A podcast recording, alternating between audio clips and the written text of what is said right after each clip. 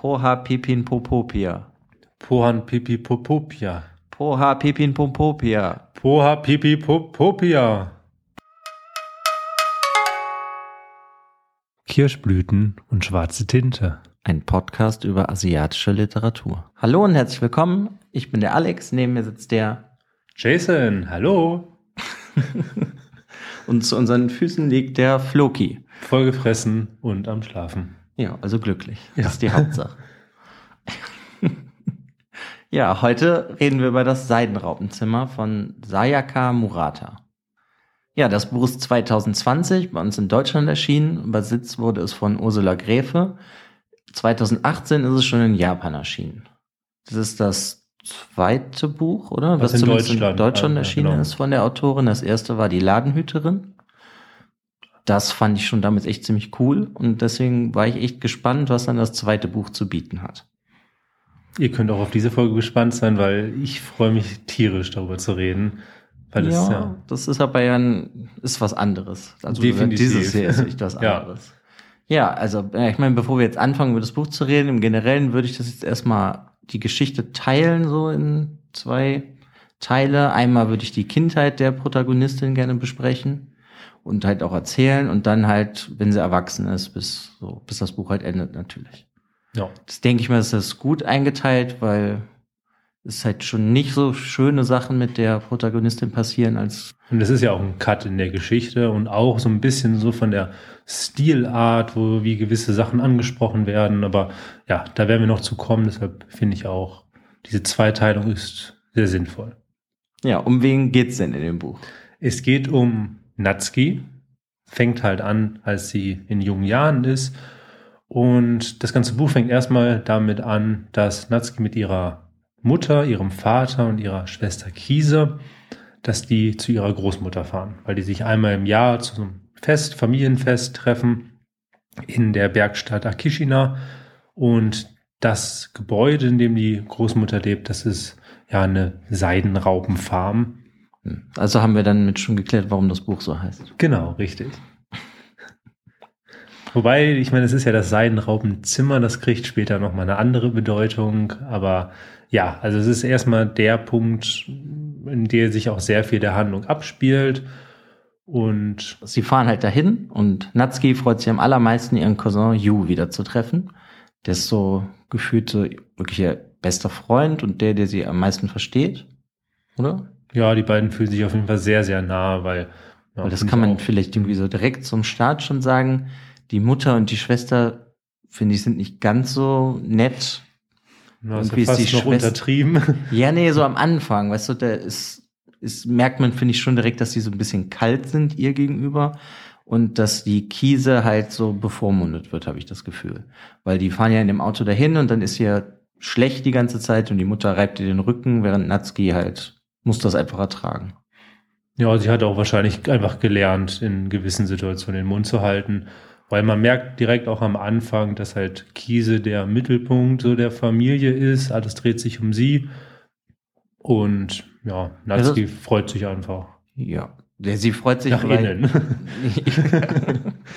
ja, sie freut sich auf jeden Fall dahin zu fahren, weil sie da am liebsten sozusagen ihre Sommerferien ja einfach verbringt, weil dann immer kommt die Familie zusammen, der Ju ist da und dann hat sie eigentlich, würde ich sagen, da hat sie ihre schönen Kindheits Kindheitserinnerungen her.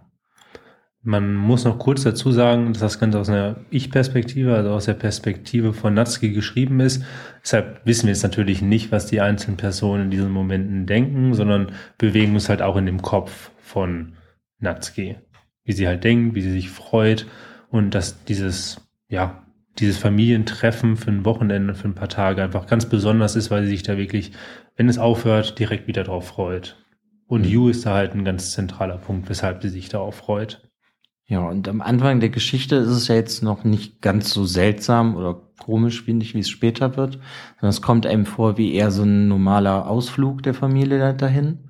Nur, dass das dann halt der Ausflug ja relativ schnell unterbrochen wird, weil es der Schlechter dann so sch schlecht ist, dass sie ja eigentlich nach Hause fahren will. Genau, Natsuki möchte es halt natürlich überhaupt nicht, ähm, weil sie gerade Judan getroffen hatte, sich super gefreut hat, ihn zu sehen und ähm, darum beschließen die beiden dann als Zeichen dass sie halt zusammengehören, so, so, so ein kindliches Zeichen, dass sie sich sozusagen verheiraten. Und ähm, Natsuki macht dann auch zwei Ringe, einmal einen für Yu und einen für halt sie, damit sie sich immer in, ja, verbunden fühlen. Und dann geht's natürlich leider wieder nach Hause, weil man merkt sehr, dass halt, ja, wie eben schon gesagt haben, Kiese Mittelpunkt der Familie ist. Kiese möchte nicht dort sein, Kiese fühlt sich nicht wohl, sie mag überhaupt sowieso diese Wochenenden nicht, darum ist es auch relativ schnell dann klar, dass sie halt erfrüht, also verfrüht auch aufbrechen werden. Aber da hat ja Natsuki dann eine Idee. Sie möchte eigentlich lieber mit dem Bus dann nach Hause fahren, einen Tag später oder so, weil sie ja eigentlich noch Zeit verbringen möchte mit Yu. Aber das wird ja dann direkt schnell unterbunden und da fängt es dann ja auch irgendwie schon ein bisschen an, dass man merkt, dass die nicht so nett sind, also die Mutter und die Schwester, weil da kriegt sie ja auch schon eins auf den Deckel. Ja, also man merkt direkt, die Mutter hält gar nichts von ihr, egal was sie macht, das ist sowieso e-, egal, das ist sowieso alles falsch. Wenn Natsuki in irgendeiner Situation etwas möchte und auch nur nett drum bitte, dann ist sie direkt, wird direkt abgestempelt als egoistisch und. Und sie kriegt halt das um den Kopf. Ja, das auf jeden Fall. Und das halt auch nicht mit einer sehr netten Sprache. Also man, ich finde, das ist so der erste Moment gewesen, wo man so, weil es halt so eigentlich relativ schön gestartet ist und ruhig gestartet ist, muss man das erste Mal so ein bisschen schlucken, weil man sich schon gedacht hat, okay, also so eine Mutter ist, glaube ich, nicht einfach zu haben. Nee, aber ich denke mal, dass das ja auch so darstellen soll, dass es so vielen Frauen oder jungen Mädchen in Japan so geht. Wenn du halt anders bist, weil sie ja auch ja, so ein bisschen. Aber ist sie denn da schon so anders am, direkt am Anfang des Buches? Am Anfang nicht, aber ich finde schon so ein bisschen, wenn man sich so in ihrem Kopf bewegt, finde, finde ich schon, dass man sehr schnell gemerkt hat, dass sie schon eine Außenseiterin ist und ja, wobei Kiese ja auch. Ja, aber eigentlich startet es doch eher erst, wenn sie dann wieder zu Hause ist und man dann halt mehr erfährt, dass sie sich selber von sich denkt, dass sie ein Magical Girl ist. Mit ihrem Freund, dem, dem Alien-Freund, dem Piot. Einem Stofftier. Einem Stofftier aus Puan Pipi Pupia. Einer Welt, in der sie sich halt sowieso immer sehr schnell ja, abhaut in diese Welt und ähm, sich dahin halt flüchtet. Und ja, da hast du vollkommen recht. Das ist so, gerade als sie dann zu Hause sind, merkt man wirklich sehr stark, dass sie halt schon so das unbewusste Verlangen hat, auch aus der Realität zu fliehen. Ja, aber ich meine, dann wird ja auch dadurch schon relativ schnell klar, warum bildet sie sich das sozusagen ein? Das ist ja so eine Art Selbstschutz, würde ich sagen, weil sie versucht ja so zu fliehen damit. Ich meine, Magical Girl nennt sie sich, weil sie in ihrem Kopf denkt sie sich halt, sie kann Zaubersprüche vollführen, aber was ja dann eigentlich mehr ist, um irgendwelche, ich würde jetzt noch nicht direkt am Anfang sagen, grausamen Sachen, aber unschöne Sachen besser zu ertragen. Ja, und sie stellt sich auch so ein bisschen selber wichtiger, also für sich selber einfach, weil sie sagt, ich bin ein Magical Girl und ich bringe Freude und über die Welt und rette die Menschen so ein bisschen. Das sagt sie ja auch am Anfang, als sie ein bisschen beschreibt, warum sie das Magical Girl ist und das, finde ich, war so der erste Moment, wo man wirklich auch gemerkt hat, okay, das ist jetzt was, wodurch sie sich einfach besser fühlt, wo sie sich wohler und geborgen fühlt, weil diese ganzen Szenen, dass die Mutter halt nicht nett zu ihr ist und auch, dass ihre Schwester die ganze Zeit dann am Rumstochern ist gegen sie. Ja, ähm, die ist ja auch wirklich unhöflich zu ihr. Ich meine, wenn sie dann ja aus dem, also aus dem Anfangsurlaub wieder zu Hause sind, weil die sind ja gefahren, weil es der, der Kiese der Schwester nicht gut ging, telefoniert dann Natsuki ja mit einer Freundin. Und die verabreden sich dann für den nächsten Tag und dann kommt aber auch schon die Schwester von hinten und tritt sie ja im Endeffekt. Und macht sie ja sozusagen schon fertig, ah, du telefonierst so lange, geh weg. Weil einfach sie nicht möchte, dass Natsuki irgendwas macht und womit sie eigentlich Freude hat. So kam mir das dann halt relativ schnell rüber. Ja, ja, dass sie halt auch einfach so ein bisschen so dieser Sandsack der Familie ist. Ne? So, wenn ja, jemand, wenn jemand mal schlechte Laune hat oder mal Dampf ablassen muss, dann ist sie das. Und dadurch, dass wir ja die Geschichte aus ihrem Kopf dann auch erleben, merkt man auch, ist einem direkt klar, dass sie das auch weiß, dass sie dieser Sandsack der Familie ist. Und darum fand ich es auch direkt sehr faszinierend, inwiefern sie sich eine eigene Welt schafft und sie trotzdem halt kein deprimiertes Mädchen ist. Also sie ist eigentlich immer noch trotzdem ein sehr zufrieden wirkendes Mädchen. Nee, aber das liegt ja dann am Anfang noch dann daran, weil sie kennt es ja auch gar nicht anders. Weißt du, sie war ja dann, denke ich mal, schon immer sozusagen der Sandsack der Familie, wenn du das jetzt so nennen willst. Weil ob sie ihrer Mutter vorschlägt, dass sie kochen könnte für die ganze Familie, wenn es der Mutter nicht gut geht oder die gestresst ist, da wird sie ja direkt fertig gemacht. Natsuki, du kannst nichts. So, du kannst ja noch nicht mal Kartoffeln schälen, was, glaub, ja, genau, das war auch am Anfang in, wie heißt es nochmal? Akashina? Akishina? Akishina. Akishina. ähm, da will sie ja auch beim Kochen helfen und da wird sie ja dann auch halt direkt von ihrer Mutter betitelt, ach, du kannst ja nichts. Also das ist halt so dieser Running Theme, dass sie eigentlich nichts kann, sie ist sozusagen nichts wert in der Familie. Ich meine, ich, so von anderen Büchern hat man das ja öfters, dass dann die japanischen Frauen im Endeffekt nichts wert sind. Aber hier ist halt, dass die Schwester ist ja sozusagen dann alles und siehst so wie das ja, fünfte Rad am Wagen. Würde ich jetzt so fast sagen, ne? Ja, schon. Obwohl ich das auch nicht so nachvollziehen konnte, warum die Mutter jetzt die Kiesel besonders toll fand, weil ähm, sie ist jetzt auch kein Mädchen, was im Zentrum von allen steht. Sie, ähm, Natsuki beschreibt dann auch so ein bisschen ihre Schwester, dass sie auch eine Außenseiterin ist, dass sie halt auch sehr proppe ist und ähm, gehänselt wird. Darum ist es irgendwie nicht Ja, so aber dann ist ja die, der Mutter tut halt Kiese viel mehr leid anscheinend. anscheinend, ja. Und für die, sie präferiert die sie auch einfach. Nur Netzki ist halt wirklich das fünfte Rad am Wagen. Keiner, also wenn der Vater wird, kommt nicht viel in Erscheinung. Ist ja eigentlich immer mehr so die Mutter und die Schwester.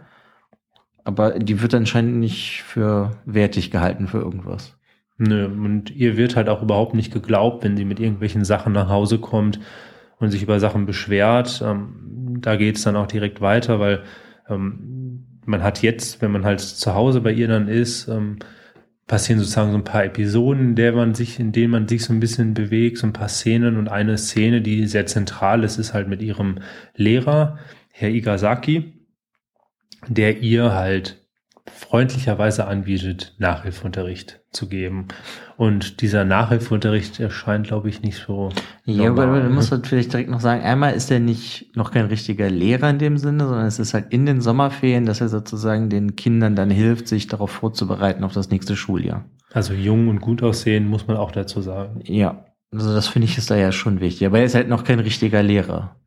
Dem fehlt natürlich auch noch Lebenserfahrung und der ist halt nur, ja, wie soll man das sagen, ist so ein bisschen pervers, würde ich sagen. Ja, pervers nutzt, glaube ich, auch so ein bisschen so dieses schwächste Glied in der Klasse vielleicht aus. Ja, der hat sie so Natsuki. auf jeden Fall auserkoren, würde ich sagen. Ja, Weil er halt auch, glaube ich, direkt merkt, dass sie, ja, die Flee ist ja auch ein bisschen blöder, das kann man natürlich jetzt nicht beurteilen so. Aber er hat sie auf jeden Fall auserkoren dafür, dass sie eigentlich was blöder ist und der wahrscheinlich nichts sagt, wenn er irgendwas Furchtbares macht. Und das fängt ja dann an, ich glaube, das erste Mal korrigiert er ihre Haltung, sagt, du sitzt oder stehst halt so krumm und dann fasst er ihr halt unter das T-Shirt an den Rücken und dann vorne an die Brust. Und das versteht sie ja dann auch schon überhaupt nicht, warum das überhaupt passiert. Ja, und wenn sie, genau, sie fühlt sich sehr un, sie fühlt sich halt auch da schon unwohl, weil sie irgendwie auch das Gefühl hat, dass das nicht so sein sollte, dass sich Erwachsene gegenüber Kindern nicht so verhalten sollten. Und ich meine, da geht sie auch schon das erste Mal zu ihrer Mutter oder spricht es auch bei ihrer Freundin an und fragt so ein bisschen nach, hey, das ist doch eigentlich nicht normal. Und Nee, ich meine, das ist aber eigentlich erst nach dem zweiten Vorfall. Weil, also mit dem Lehrer gibt's halt mehrere Vorfälle. Und der zweite Vorfall ist, dass der Lehrer eine blutige Monatsbinde von ihr aus dem Mülleimer in der Mädchentoilette geholt hat und ihr zeigen möchte, wie man die richtig einpackt, um sie wegzuwerfen. Ja. Ich meine, alleine das ist, hört sich schon total seltsam an. Und die Szene, ich meine, das ist ja generell, das macht das Buch ja ganz toll. Diese furchtbaren Szenen beschreibt sie, die Autorin aber richtig toll. Also ich, das ist komisch, das dazu zu sagen. Aber man ist ja dann in ihrem Kopf sozusagen und sie sieht dann da den Lehrer, was der da macht. Und der zwingt sie ja dann, also nee, er zeigt ihr das, wie man das dann richtig verpackt, diese Monatsbinden, wenn man sie benutzt hat. Und dann sagt er zu ihr, gelernte Sachen soll man ja sofort üben und zwingt sie im Endeffekt da, sie dazu, sich ihre, ne, ihre Höschen auszuziehen und die Binde zu wechseln und das soll sie alles vor seinen Augen machen. Und dann sagt er ja auch noch so, ja, aber jetzt machen wir aber mal schnell, bevor die Mittelschüler reinkommen. Ja, also das sind absolut für mich, als ich sie gelesen hatte, absolut verstörende Szenen gewesen. Ich habe mich überhaupt nicht wohlgefühlt in den Szenen. Ich habe mich komplett verstört gefühlt. Ja, im Endeffekt fühlt man sich ja wie Natsuki, weil natürlich Ja. ist das total verstörend, aber dadurch, dass Natsuki das ja auch so ein bisschen von weiter weg betrachtet, sich zu sagen, selber. Ich meine, später macht sie das ja noch viel mehr, aber da macht sie das ja auch schon so ein bisschen, weil, wie du ja schon eben angemerkt hast, findet sie das nicht normal, aber sie weiß halt sich nicht zu wehren, weil keiner hört ihr ja eigentlich zu, bis auf ihr Cousin Yu. Ne, das ist ja so schon sozusagen das Problem von ihr. Keiner hört sie zu, ihr zu, sie weiß nicht, an wen soll sie sich wenden. Und dadurch betrachtet sie diese Sachen, die mit ihr passieren, so, ja, so ein bisschen aus der, wirklich aus der Ferne, finde ich. Ja, und da kommt dann zum Beispiel direkt Piot, Piot ins Zentrum. Man merkt direkt, am Anfang kommt er halt vor, man weiß nicht ganz genau, okay, für was ist der da, man hat so seine Ideen dafür. Aber in den Szenen wird auf jeden Fall klar, was sich halt Natsuki für eine Welt geschaffen hat, in der sie sich halt flüchten kann, in der sie halt alles noch mal so ein bisschen überdenken kann, wo sie mit jemandem reden kann, ohne direkt verurteilt zu werden, weil genau da kommt jetzt die Szene, als sie das an ihrer Mutter erzählt und die Mutter sie einfach nur sagt, du bist ein dummes Ding, der will doch einfach nur nett zu dir sein, ist doch nett, dass er dir was zeigt. Ja, und als würde jemand, ne, der Ja. so wäre, irgendwas von dir wollen. Das Und- ist ja auch so ein, so ein Punkt, der ja auch öfters kommt. Und ich persönlich fand das dann total faszinierend, dass wirklich so ein junges Mädchen sich so eine Welt schaffen konnte, in der sie sich dann in irgendeiner Form auch geborgen fühlt, weil ich persönlich hatte beim Lesen auch von ihren Gedanken so nicht das Gefühl, dass sie, dass sie in irgendwelche melancholischen Stimmungen gegangen ist. Sie war einfach nur verwirrt und hat versucht, diese Verwirrung dann mit Pius zu besprechen. Ich denke mal, das ist ja dann sehr aus dem Unterbewusstsein, weil dann realisiert sie ja auch sozusagen dadurch Zaubersprüche wie die Fäuste fest zusammendrücken, dass das ja sozusagen für sie, um was durchzustehen, was Schlimmes. Ja, das ist auf jeden Ne? Fall unterbewusst. Ja. Das, das Unterbewusstsein macht das ja dann mit ihr. Und deswegen ist sie halt dann ja das Magical Girl, weil sie ja dann diesen Zauberspruch gelernt hat, okay, wenn ich meine Fäuste ganz fest zusammendrücke, dann kann ich die Situation vielleicht besser durchstehen oder ertragen. Ich glaube, dass das der einzige Punkt ist, weshalb sie überhaupt, ja, weshalb sie innerlich nicht zerreißt oder auch kaputt geht an diesen Szenen, die mit ihr passieren, weil sie halt unterbewusst sich diese Mechanismen der Flucht vor der Realität geschaffen hat, um das zu bewältigen und ja, auch einfach dieses, ich bin ein Magical Girl, ich muss es durchstehen, weil ich den anderen Leuten ja auch irgendwie noch helfen muss. Also es ist, ja, ist halt so ihre Flucht vor der Realität. Ja, was extrem wichtig ist, weil die Realität überhaupt nicht schön ist. Nee, Also, zumindest für sie nicht. Nee, überhaupt nicht. Das Gipfel dann auch, dass sie dann ein drittes Mal zu dem Lehrer geht, zu dem Herrn Ikazaki. Und das ist dann wirklich die Szene, die am wirklich total, also es ist wirklich widerlich verstörend. Ich kann gar nicht sagen, also ich fand es super schwierig, diese Szene überhaupt zu lesen, weil er sie halt oral vergewaltigt. Und das wird wirklich sehr genau beschrieben. Ähm, trotzdem mit so einem, mit so einem, ja, mit so einer kindlichen Naivität, weil sie muss halt bei diesen ganzen Szenen, die, was mit ihr passiert, auch die Augen schließen. Deshalb man, man weiß einfach, man weiß, was passiert, aber sie versteht es halt überhaupt nicht, weil das halt auch ihre, Ja, sie beschreibt die Sachen ja dann auch relativ kindlich. genau. Ob das jetzt das ähm, Sperma ist, was sie dann in den Mund kriegt und ausspuckt oder irgendwas. Aber auch wieder in diesen Szenen, diese Szene finde ich super extrem gut geschrieben. Schriftstellerisch Das, ist es. ja, aber weißt du, das sind speziell diese Szenen, die, die machen das sehr, sehr speziell. Also ich meine, einerseits kann man ja die Sachen, die passieren, wenn man das liest, kaum ertragen, finde ich. Aber dadurch, dass man das ja wieder durch Natsuki sieht und hier macht sie ja dann sowas sehr Extremes, dass sie sich sozusagen ihre Seele sich ja von ihrem Körper löst als Magical Girl und sie die komplette Situation sozusagen drei Meter über sich selber beobachtet. Das finde ich ist eine total faszinierend. Es ist ja wie, als hätte sie so eine, wie nennt man das denn? Ja, als würde der, eine super Kraft, so eine super Fähigkeit, wo sie halt aus ihrem Körper gehen kann. ja, sie kann halt Richtung. sozusagen sich von ihrem Körper trennen, damit sie den Schmerz oder das halt Verstörende gar nicht so ertragen muss. Und das ist, finde ich, so gut geschrieben. Und man fragt sich aber da ja trotzdem die ganze Zeit, was muss dieses arme Kind eigentlich noch ertragen? Ja, das ist, also, wirklich, also ich, mir, mir fehlt auch gerade so ein bisschen die Sprache, weil ich mich jetzt auch gerade wieder in diesem Buch wiederfinde. Wir beide haben es ja gelesen, als es rausgekommen ist. Und jetzt haben wir es vor kurzem dann nochmal als Hörbuch gehört.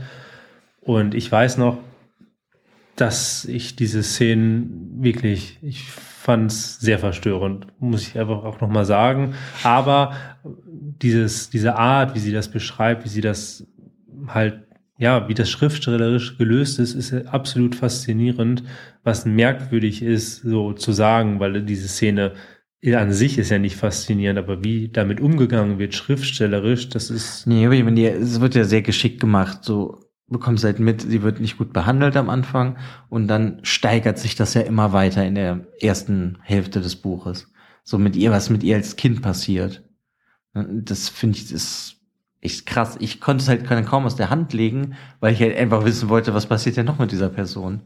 Und ich meine, da ist ja dann auch so, kommt ja dann dieses Magical Girl in ihr durch mit dem Piot, wenn sie ja dann irgendwann zu dem Lehrer nach Hause geht. Ja. Man muss aber ganz kurz noch, bevor wir in die nächste Szene gehen, noch sagen, dass es ganz wichtig ist, als sie dann das Sperma in den Mund bekommt, ähm, setzt sozusagen ihr, wird ihr Mund tot. Also sie verliert den Geschmackssinn, so ein bisschen auch so das Gefühl im Mund. Also sie mehr, also es ist wirklich, sie beschreibt es auch, ihr Mund ist tot. Sie kann den Mund nicht mehr ver verwenden. Und das wird jetzt auch, also gerade zum Ende des Romans auch nochmal ganz wichtig. Ja, okay, ja. stimmt. Das ist ja, weil durch die Misshandlungen generell, ich meine, irgendwann ist ja auch ihr Ohr kaputt sozusagen und so, dass sie, denke ich mal, da das so versucht zu verarbeiten, dass wenn sie halt misshandelt, missbraucht wird, stirbt was halt einfach in ihr. Und das wird dann ja dann so dargestellt, dass halt dann der Mund tot ist, weil sie kann ihn ja noch benutzen und isst, aber es macht halt alles keinen Spaß mehr, was damit ich meine, irgendwelche Schädigungen oder irgendwelche ja, nennen wir sie Narben, irgendwelche Narben musst du als so kleines Kind. Es ist, glaube ich, auch egal, wie alt du bist, aber gerade als Kind ist es, glaube ich, noch schlimmer, wenn dir sowas passiert. Ähm, dann wirst du irgendwelche Narben halt mit dir herumtragen. Und auch da ist es wieder, dadurch, dass wir aus der Sicht von Natsuki das Ganze sehen, das ist auch wieder sehr kindlich beschrieben, aber auch da wieder extrem starke, kraftvolle Bilder benutzt, dieses Mundtot, also das, ich, ja, ich finde super toll beschrieben. Also das ist. Jetzt seit dass denn der Missbrauch sich materialisiert darin, dass sie dann keinen Mund mehr hat, mit dem sie genießen kann. Ja. Weil er dadurch zerstört wurde. Ja, und gerade diese kind, kindliche Sicht ja auch, die macht die Situation dann nochmal simpler, weil du als Kind natürlich noch nicht diese komplexen Ideen hast, diese komplexen Gedanken und dass das dann so auf den Punkt gebracht, das ist eigentlich genau das, ist es, es ist auf den Punkt gebracht. Also kurz beschrieben und ja, aber du wolltest gerade noch was sagen, wie wir dann in der letzten Szene mit Herrn Igasaki dann noch unterwegs sind. Ja, genau, weil der Herr Igasaki möchte halt sie eigentlich immer weiter missbrauchen und sagt ja dann eigentlich zu ihr, das ist Privatunterricht, das darfst du keinem erzählen. Also ist auch nochmal besonders eklig dadurch, weil der weiß ja, was er tut und der versucht halt sozusagen mit den simpelsten Mitteln, dass sie halt niemandem was verrät. Aber das, ich sag mal, das rächt sich ja dann, weil dadurch, dass Natsuki ja schon, na, sie ist halt das Magical Girl und bildet sich ja dann ein, sie geht zu ihm ins Haus und muss dann im Endeffekt ja wie ein Dämon vernichten. Gegen eine Hexe kämpfen. Ja. ja. Hexe ja. würde ich, ja, ich nenne es jetzt einfach mal Dämon, mhm. weil er ist für mich ein Dämon. Ja, das auf jeden Fall. Er ist halt keine Hexe. Sondern, und ja, das endet ja im Endeffekt damit, dass sie da hingeht und dann die Hexe tötet. Aber sie realisiert halt nicht, dass sie ihren eigenen Peiniger, diesen Dämon, sozusagen umbringt. Sie realisiert das überhaupt nicht. Also sie. Nee, da schützt sie sich ja auch wieder mhm. selber mit Piot und als Magical Girl. Sie hat diesen Auftrag, das Böse sozusagen zu vernichten. Ne, weißt du, wie in so Superheldenfilmen oder so, da muss das Böse besiegt werden und das sozusagen macht ihr Unterbewusstsein, versucht ihr ja dann selbst zu helfen. Also sie realisiert das nicht für sich selber, was sie da macht, aber ihr Unterbewusstsein beziehungsweise Piot, was ja eigentlich so ein bisschen ihr Unterbewusstsein ist, hilft ihr. Weil wie willst du da denn da rauskommen sonst? Ich ja. meine, das ist natürlich auch eine sehr drastische Maßnahme, dass sie ihn sozusagen ja, ja, eigentlich hackt sie ihn kaputt. Sie hackt ihn kaputt, ja. Ähm, das ist aber auch, das Ganze ist beschrieben, als wäre es halt einfach so eine, so eine Traumreise in irgendeiner Form. Also sie, weil wir bewegen uns ja immer noch im Kopf von Natsuki und es muss ja irgendwie beschrieben werden und sie beschreibt es halt auch so, also ich hatte so ein bisschen das Gefühl, dass sie sich in, wie in einem Traum gedacht, also dass sie das eigentlich träumt, aber anscheinend ja doch bewusst unterwegs war. Ja. Ja, aber da ist er dann auch, wie bei ihren, als er sie missbraucht hat, wird er das dann auch wieder sehr, also jetzt, wo sie ihn dann tötet, also darauf wollte ich hinaus, und das Blut spritzt, das wird ja auch wieder sehr beschrieben, dass sie nicht das versteht, was das ist, so wie als er sie vergewaltigt hat und sie nicht wusste, was sie da im Mund hat. Und da ist das ja jetzt wieder genauso. Nur halt diesmal in einer, sag ich mal, ja, also wenn man das Buch liest, fand ich es eine sehr gerechtfertigte Aktion von ihr. Aber sie konnte halt auch nicht zuordnen, was da durch die Luft fliegt, sondern sie sagt halt einfach nur, sie vernichtet das Böse. Sie hat gar nicht im Endeffekt im Kopf her darüber nachgedacht, dass das Blut ist, was da durch die Luft spritzt es ist auch nicht so, dass, also, dass sie verdrängt ist, unterbewusst oder auch bewusst, sie verdrängt es komplett, dass das überhaupt der Herr Igasaki sein könnte, weil danach in den nächsten Tagen kommt kommt es dann halt auch in die Nachrichten, weil ich meine, er ist ja auch ein bekannter angehender Lehrer, er war immer sehr beliebt. Alle Schülerinnen haben ihr zum Beispiel auch immer gesagt, hey, Mensch, du hast bei ihm jetzt im Sommer Nachhilfe, Mensch, da kannst du dich aber glücklich schätzen, weil der ist ja so süß und so toll. Und eine und, Freundin von ihr ist ja auch in ihn verliebt. Genau, und die ist auch total neidisch, ähm, dass sie, dass Natsuki halt da bei ihm Unterricht bekommt. Und ja, also es wird nachrichtlich dann auch beschrieben, dass er halt auf grausamste Weise umgebracht worden ist und es werden Flugblätter verteilt, wo dann Natsuki sogar mithilft, weil sie wirklich auch das Ganze, also in irgendeiner. Sie hat also verdrängt. Sie hat, sie hat total komplett sie verdrängt. geht ja auch ihre Klamotten wegwerfen, beziehungsweise in so einen Verbrennungsofen werfen von der Schule. Aber trotzdem hat sie das alles verdrängt. Das meine ich ja mit, dass ihr Unterbewusstsein sozusagen sie selber rettet, ohne dass sie das wirklich weiß oder wahrnehmen kann. Ja.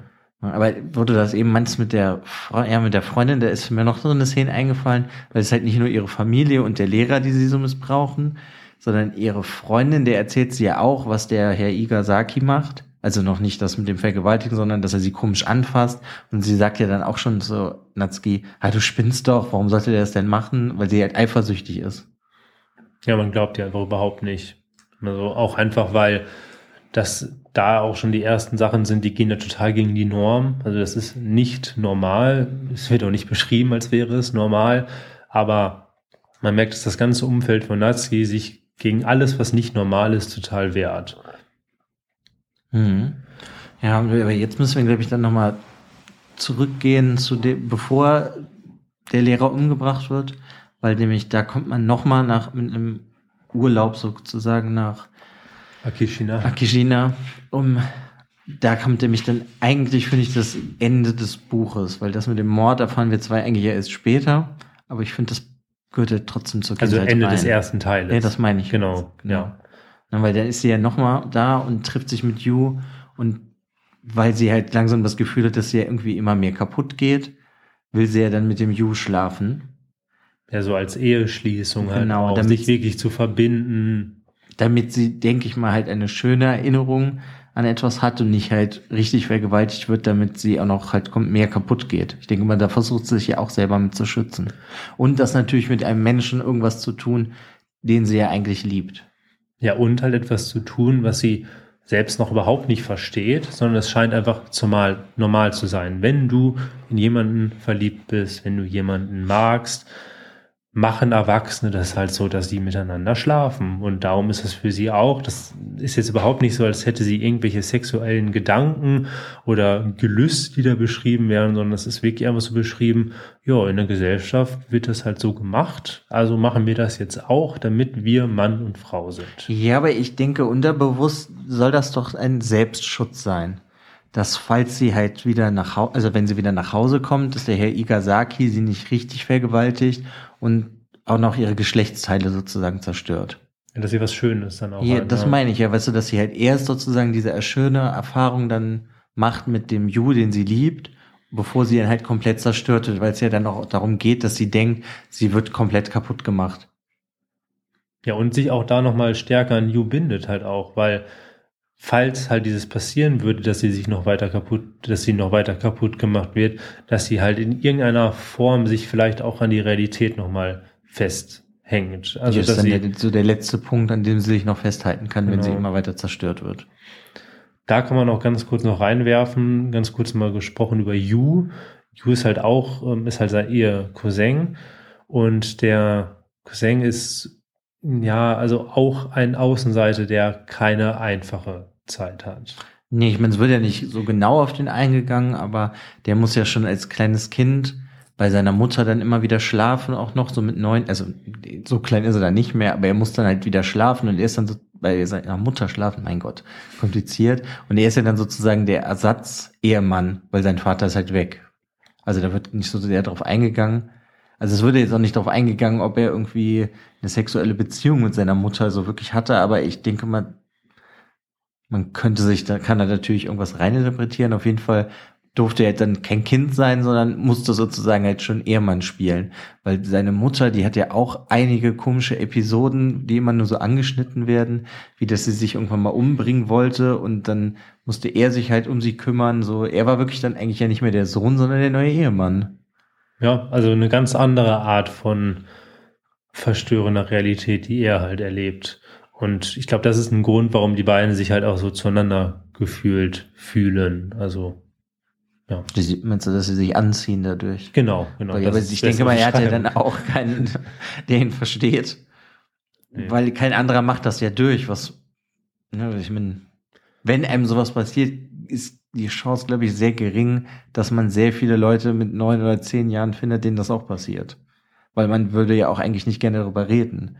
Oder wenn man wie Natski versucht, darüber zu reden und man kriegt einfach nur eine Schelte und sagt so, du bist doof, du bist zu nichts zu gebrauchen, so, das glaube ich dir nicht, dass du vergewaltigt wirst oder irgendwas.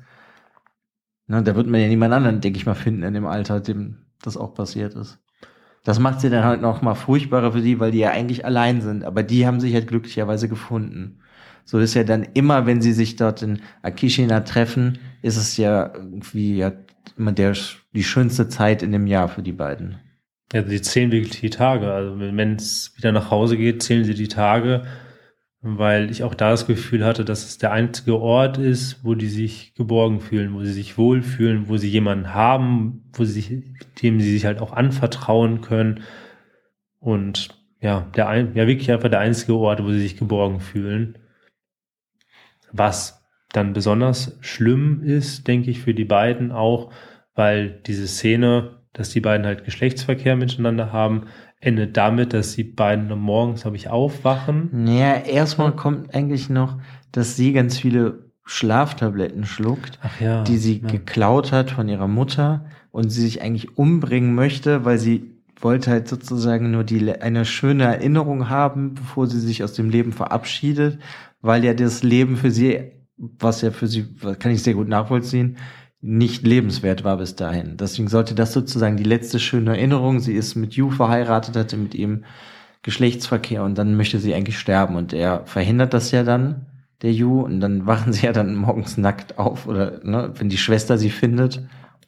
Und das ist ja dann das Ende sozusagen der Kindheitsgeschichte. Genau, also die Schwester findet sie, schreit rum, die Erwachsenen kommen, sehen das, reißen die auseinander und die erste Hälfte endet dann auch damit, dass eigentlich mehr oder weniger beschrieben wird, dass die beiden sich nie wiedersehen sollen und ja, dass Natsuki jetzt auch ferngehalten wird von der restlichen Familie und halt, dass es nicht mehr einmal im Jahr in die ja, in nee, sie darf da gar nicht mehr. Genau, Akishina ist gestrichen. Also es ist wirklich. Ja, sie darf halt wirklich auch gar keinen Kontakt mehr mit ihm haben, ja. Genau. Dann würde ich ja sagen, fängt sozusagen ja dann die ja, bevor wir mit der zweiten Hälfte anfangen, können wir noch mal so abschließen. Die erste Hälfte fand ich, ist halt einfach grauenhaft. Absolut. Also es ist super gut geschrieben und ich kannte das auch wirklich schlecht aus der Hand legen, weil ich immer wieder wissen wollte, was da passiert. Aber es ist ja nichts Schönes. Denn da dachte ich mir, halt, als ich das das erste Mal damals gelesen habe, okay, wenn das die erste Hälfte ist, was soll denn dann jetzt in der zweiten Hälfte bitte passieren? Weil ich fand das natürlich irgendwo schockierend, aber es ist ja so, so wie dieser Sensationsgeilheit, Hunger, die man ja, hat als Mensch, weißt du, ist ja wie irgendwo ist ein Autounfall und die Leute filmen das und gucken dazu. So genauso wollte ich ja dann bei dem Buch wissen, was krasses passiert denn jetzt noch mit Natsuki. Weißt du, was ich meine so? Absolut. Also mir ging es ehrlich gesagt noch ein bisschen extremer. Also ich hatte die erste Hälfte war sehr schwierig für mich auch so durchzukommen, weil es gab wirklich Bereiche, Stellen, die mich absolut fasziniert haben, dann Sachen, die mich so verstört haben, dass ich, also ich, ich wollte wirklich, also ich wollte teilweise einfach schreien. Also ich hatte teilweise eine gewisse Wut sogar auf die Autorin, was man auch erstmal schaffen muss, weil ich mir einfach gedacht habe, schlimmer kann es einfach nicht werden. Doch, es wurde einfach immer schlimmer. Manchmal wollte ich einfach nur schreiben, stopp, aufhören, noch schlimmer kann es nicht werden, hat sie nicht schon genug gelitten und dann kommt einfach immer, immer mehr. Also für mich war das ein absolute Achterbahn der Gefühle. Ich ja, weil dir holt sich dich ja auch immer wieder sozusagen so ein bisschen zurück, weil es gibt ja auch immer so kleine, schöne Momente, wenn sie dann irgendwann mal mit dem Ju telefoniert, ne? Und sie reden ja und dann ist das wieder was Schönes oder wie auch so seltsam die Situation ja ist, dass sie zu ihm sagt, ich möchte die Ehe mit dir vollziehen, mit dir schlafen das ist ja trotzdem irgendwo süß und niedlich dann, weißt du, weil es sind ja beides Kinder. Weißt du, was ich meine? Ja, diese es hat ja so, so eine Vermischung von Ekel, dann auch süß, das, was die Kinder sich denken. Ja, diese, diese kindliche Herangehensweise, ja, diese es, kindlichen ja. Ideen, das ist faszinierend, das ist teilweise schön und da ist es auch wirklich so, dieser erste Teil war bei mir, ich hatte eine unfassbar vielfältige Palette an Emotionen. Also es war wirklich zum einen dieses Hoffen auf Besserung, diese Faszination für Natskis Wahrnehmung und auch einfach diese Fähigkeit, wie sie vor der Realität flieht und trotzdem kein depressives Mädchen ist, sondern einfach ein Mädchen, das ja, die halt nicht versteht, worum es geht und dagegen dann wirklich Emotionen wie Wut, Hass, Ekel, Trauer, Fassungslosigkeit, also wirklich. Ich würde aber nicht sagen, dass sie nicht depressiv ist. Ich würde fast schon halt eher dahin gehen, dass sie depressiv ist und dass sich daraus dann halt eine, ja, so eine geteilte Persönlichkeit ein bisschen entsteht. Ja, unterbe du, unterbewusst. Ja, aber depressiv. es ist ja, ist es so, so, ihre Persönlichkeit teilt sich ja dann so ein bisschen. Dass sie ja die Persönlichkeit hat, die alles erlebt und dann die andere Persönlichkeit, die sie sozusagen davor schützt. Was ja dann dieser Piot und so ist und aber auch ja dann diese außerkörperlichen Erlebnisse, das ist das Wort, was ich vorhin gesucht habe, ähm, wenn sie halt vergewaltigt wird, dass sie ja so aus ihrem Körper rausgeht. Ich denke mal schon, dass das so, wie so eine, ja, sie, sie splittet sich ja so wirklich dadurch. Ja, also genau, also das ist definitiv eine dass sie in irgendeiner Form depressiv ist, das, das stimmt, aber ich fand, dass wie das beschrieben wird, es hat keine, es hat sozusagen keine Melancholie. Also es ist nicht so, dass, dass du dir, du hast zwar Mitleid, aber du hast so viel andere Gefühle, die wirklich eher Richtung Wut und Hass bei mir dann oder fast ja, als Leser. Du, als Leser, ja, klar, ja, ja, klar, klar. Also das ist jetzt wirklich diese, diese Palette der Emotionen ist definitiv aus der Sicht des Lesers und bei mir war es wirklich so, ich hatte es nicht so, dass ich das Buch, dass es für mich der Anfang dieser Page-Turner war, ich konnte es nicht aus der Hand legen, sondern ich habe es sehr häufig aus der Hand gelegt. Ich habe es sehr häufig neben mich gelegt und habe kurzzeitig wirklich überlegt, ob ich das Buch abbreche, weil ich habe mich nicht wohl gefühlt und obwohl ich jetzt beim zweiten Mal, wo ich das Hörbuch gehört hatte, wusste, auf was ich mich einlasse, ging es mir da teilweise genauso. Also wenn ich zur Arbeit fahre, höre ich ganz gerne dann immer morgens ähm, ein bisschen Hörbuch und ich habe das angefangen, fand es am Anfang wieder total toll und habe dann wieder für zwei Tage aufgehört, das Buch zu hören, weil auch da ist wieder, es ist nicht schön. Es ist trotzdem aber irgendwie faszinierend, wie die Autoren das schaffen, auch diese, überhaupt diese Emotionen. Ich habe noch nie so viel Verschiedenes bei einem Buch gefühlt. Ich, ich kann dir nur sagen, ich habe das Buch, glaube ich, ja, in zwei Sitzungen gelesen, weil ich halt nicht aus der Hand legen konnte. Ich wollte halt wissen, wie geht's weiter und dann wie geht's zu Ende. So war das bei dem Hörbuch, das geht ja nur so sechs Stunden, das habe ich an einem Tag gehört. Weil ich die Geschichte einfach viel zu gut finde. Ich finde das wirklich faszinierend, was die da geschaffen hat. Ja, was natürlich auch noch mal ein bisschen darauf zurückführt, dass ich das erste Buch von der echt gut fand und mir mich damals gefragt habe, das ist ja schon fast drei, vier Jahre her, dass mhm. es rauskommt. Ich habe mich die ganze Zeit gefragt, wie wird denn das nächste Buch von der? Weil die hat ja immer so diese ähm, entfremdeten Protagonisten. Und das finde ich halt super spannend, dass sie das anscheinend halt weiterführt. Das hat das erste Buch super gut gemacht und das zweite halt dann auch. Also ich kann halt verstehen, dass sich das total angeekelt hat, aber für dich hat das natürlich auch noch wieder was damit zu tun. Was hat man alles schon gelesen oder gesehen als Filme, dass man damit vielleicht besser klarkommt, ja. Aber die Reise ist definitiv wert, weil wir reden jetzt schon einige Minuten und wir sind erst bei der Hälfte des Buches. Die zweite Hälfte kommt jetzt ja erst, die dann, finde ich, ganz anders wird, weil wir uns halt nicht mehr in der kindlichen Yu befinden, sondern Yu, nicht Yu, sorry, also Natsuki sind wir natürlich, mhm. sondern wir sind dann halt in der erwachsenen Natsuki und bewegen uns dann mit ihr dann durch die Welt. Ja, da lernen wir dann ja auch erstmal mit ihr oder von ihr, dass sie eigentlich nichts mehr durfte, dass sie 24-7 stand sie unter Be Bewachung. Ob jetzt, wenn sie zur Schule gefahren ist, hat die Schwester sie begleitet. Wenn sie zur Nachhilfe musste, ist so die Schwester mitgegangen. Zu Hause durfte sie nicht ihr Zimmer verlassen. Also sie hatte eigentlich kein freies Leben mehr. Überhaupt nicht. Alles wurde bewacht. Ja, und da lernen wir dann auch, das Einzige, was dann für sie die Möglichkeit war, sozusagen dem zu entfliehen, war zu heiraten. Weil das ja einmal gesellschaftlich anerkannt ist, wie wir ja schon auch in unserer ersten Folge damals gelernt haben. Und hier ist es ja dann auch so. Und dann kann die keinen Schwachsinn mehr so anstellen, denken die Eltern, und dann ist es okay, dass sie heiratet. Ja, genau, sie möchte heiraten, aber auch da nicht aus dem Gedanken, wie glaube ich die allermeisten dann heiraten möchten, aus diesem aus dem Grund der Liebe, du möchtest zu einem nee, Menschen gehören. damit sie entkommen kann von genau. ihrem Elternhaus, weil sie ja immer nur bewacht wird. Genau, was dann halt schon die erste Schwierigkeit und die erste Hürde stellt, weil find mal einen Ehemann, der ja, der mit dir zusammen sein möchte, aber nur so mittels Zwecks. Das wäre so eine Zweck-WG. Ja, wie hat ne? sie das geschafft? Sie ähm, ging auf eine wunderbare Seite, die heißt drückdich.com, ähm, auf der man. Das sind immer wieder so kleine Sachen, die finde ich dann super niedlich und super nett einfach. Ja, aber ich kann mir also in diesem grausamen Buch, es hat ja trotzdem immer so kleine Sachen, die mich dann schmunzeln lassen oder so. Das wollte ich nur kurz noch einbringen. Ja, ich kann es mir aber auch toll. total, aber ich kann es mir auch total vorstellen, dass es auch so nah an der Realität ist und es ist auch für mich so in der Gedankenwelt total verständlich. Ich habe jetzt nicht nachgeguckt, aber es gibt bestimmt es will sowas mich, in der Art. Das heißt wundert. bestimmt und nicht genau so, es heißt bestimmt nur anders, aber das gibt es bestimmt. Ja, also es würde mich auf jeden Fall nicht wundern, weil es ist ja wirklich da auch so beschrieben, dass wir uns in einer Welt befinden, in der Fabrik wird ja von Natsuki dann die Welt beschrieben, dass man halt nur auch da Mittel zum Zweck ist. Ja, aber es ist ja nicht die Welt, es ist auch eigentlich mehr die Gesellschaft, wird so beschrieben. Genau, aber die Gesellschaft bestimmt ja die Welt. Also, dass du, dass du gesagt hast, die Männer gehen arbeiten, müssen das Geld verdienen, um damit Essen auf den Tisch kommen und die Frauen sind halt einfach nur Gebärmaschinen. Ja. Gebärmaschinen. Und darum geht sie halt auf diese Seite drückmich.com, um halt so zu tun, als wäre sie ein Teil dieser Fabrik und ähm, ja, trifft dann auch ihren zukünftigen Mann, Tomobi. Und ja, es geht dann eigentlich relativ schnell. Ich meine, das wird auch gar nicht genau beschrieben. Nee, das ist ja, das geht es ja egal, gar nicht ja. drum. Das geht ja, ich glaube, die sind ja auch schon verheiratet, wenn wir das sozusagen Stimmt, erfahren. Ja. Sondern es ist ja einfach nur, wie hat sie es denn geschafft, von diesem grauenhaften Elternhaus zu entkommen? Und das halt durch diese Heirat.